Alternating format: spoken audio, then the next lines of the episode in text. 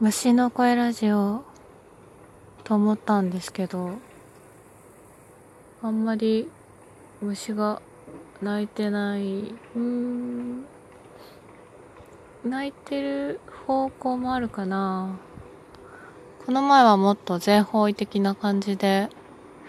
泣いてたんですけどね。あいいや。えー、っと。お腹痛くてさ。まあでも何もできなくてもラジオトークは撮れるという利点がありますよね。私なんかやっぱ画面とか見すぎると目がすんごい疲れちゃってそういう時もラジオトークはね声だけで聞けるからそこがいいなと思って。チェーンソーマン読んだんですよ。あの7巻まで読んで止め止まってたんですけど一気に7巻まで読んであのやっぱ一気に全部読まないとみたいあの途中でね 止めるとそのまま止めちゃうっていうのが多いんですよね。ああチェーンソーマンはあのすごい続きが気になるみたいな内容でもないしね。ああ面白いですけど。ね。もう一回読もうかな。あのやっぱバトルシーンが面白かったからそこもう一回読もうかな。というかバトルシーンによってあれジャンプの漫画になってたわけじゃないですか。そういうなんかなんだろうね。ちゃんとワクワクさせようというバトルシーンというか見やすいしさ構図とかも。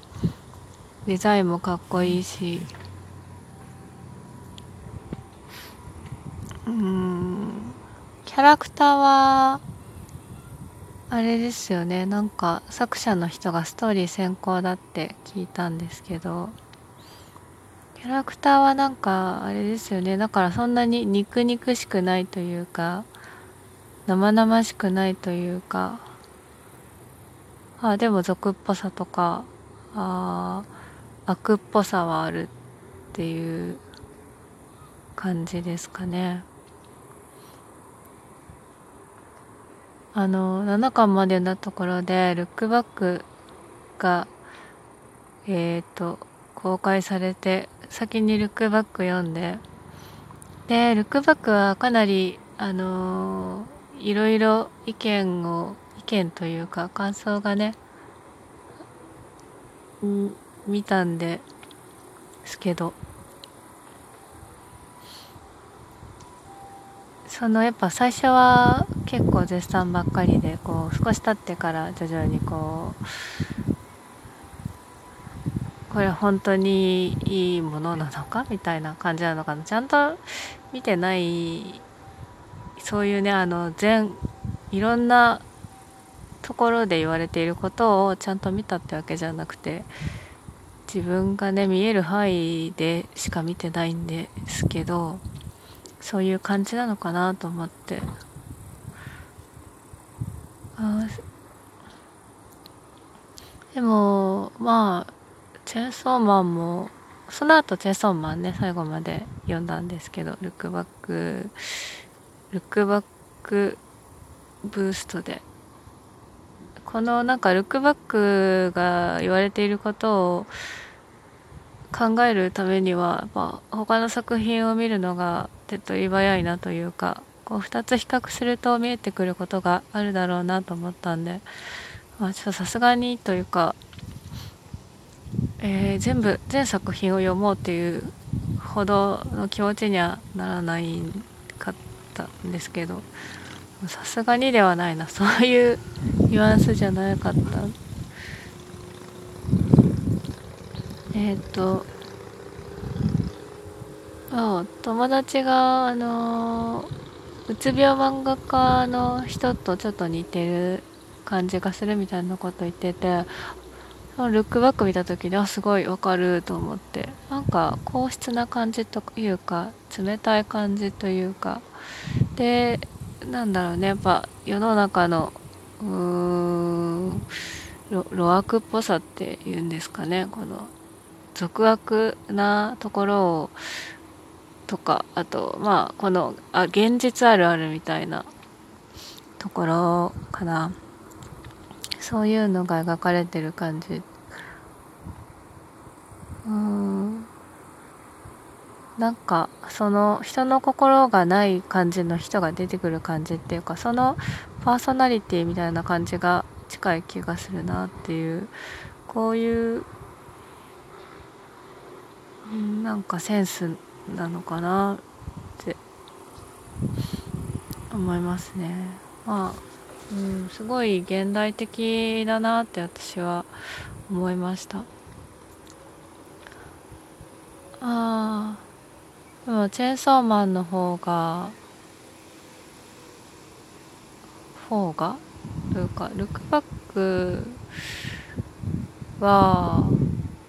あのいろいろいろんなもののパロディというかいろいろオマージュがあるって見たんですけどまあ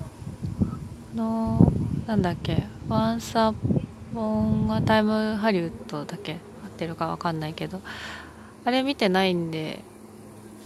なのでちょっとこうララランドとかねそっちの方しか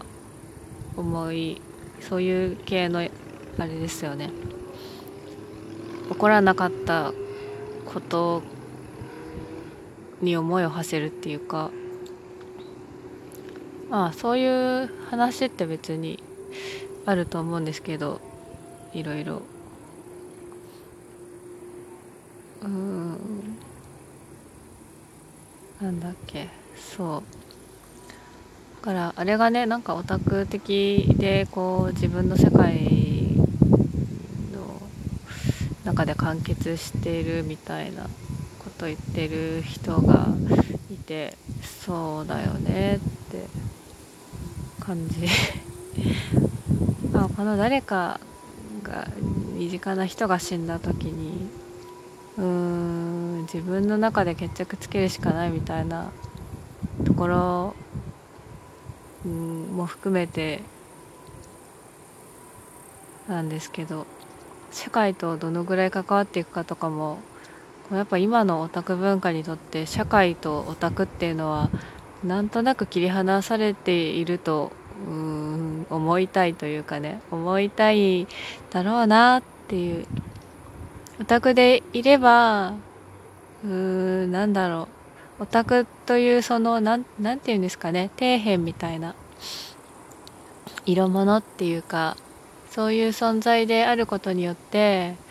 自分が社会の構成員であるということから目をそらしたいみたいな。そういうニュアンスがねあると思うんですよ。不女子っていう言葉もそういううなんだろう。そういうニュアンスがあるんじゃないですかね。逃げるは恥だが役に立つみたいなニュアンスというか。気持ちいいことをして現実から目をそらして生きているのはすごく恥ずかしいことかもしれないけどそうすることによって生きていられるみたいなニュアンスというか。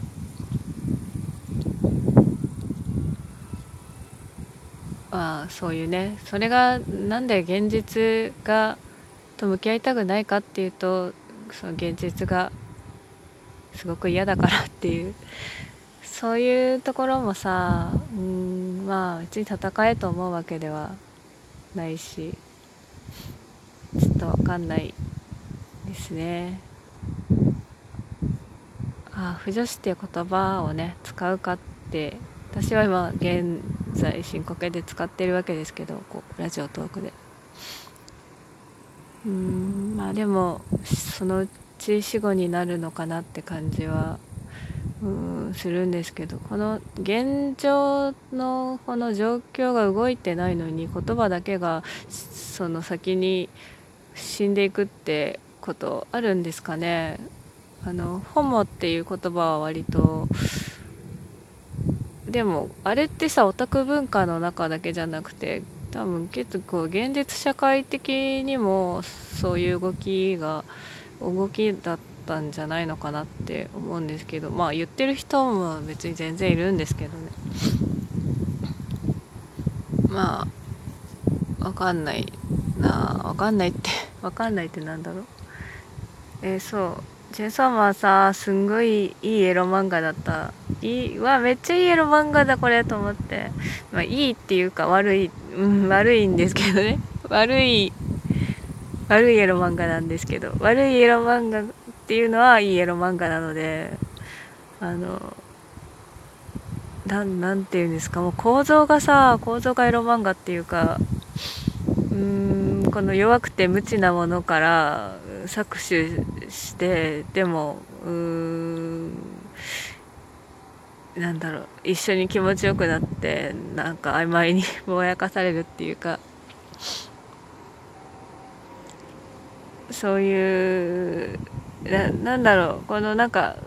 気持ちよさとか心地よさとか何らかの救いみたいなものによってそのあのグロテスクさを